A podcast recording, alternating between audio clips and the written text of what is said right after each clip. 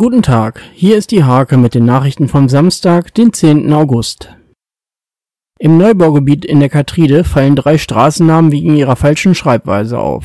Dies soll sich auch nicht ändern und so wird ein 20 Jahre alter, fehlerhafter Ratsbeschluss beibehalten.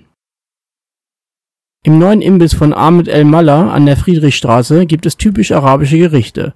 Viele Gäste bleiben gerne ein bisschen länger für einen kleinen Plausch bei einem Glas Tee.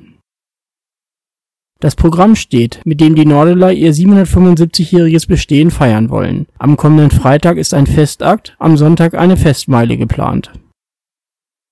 Dieter Schröder, seit jeher nur Captain gerufen, hat seine Karriere nach 57 Jahren beendet.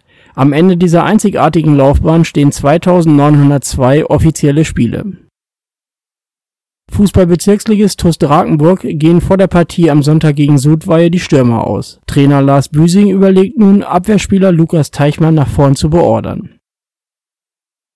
Diese und viele weitere Themen lest ihr in der Hake oder auf www.diehake.de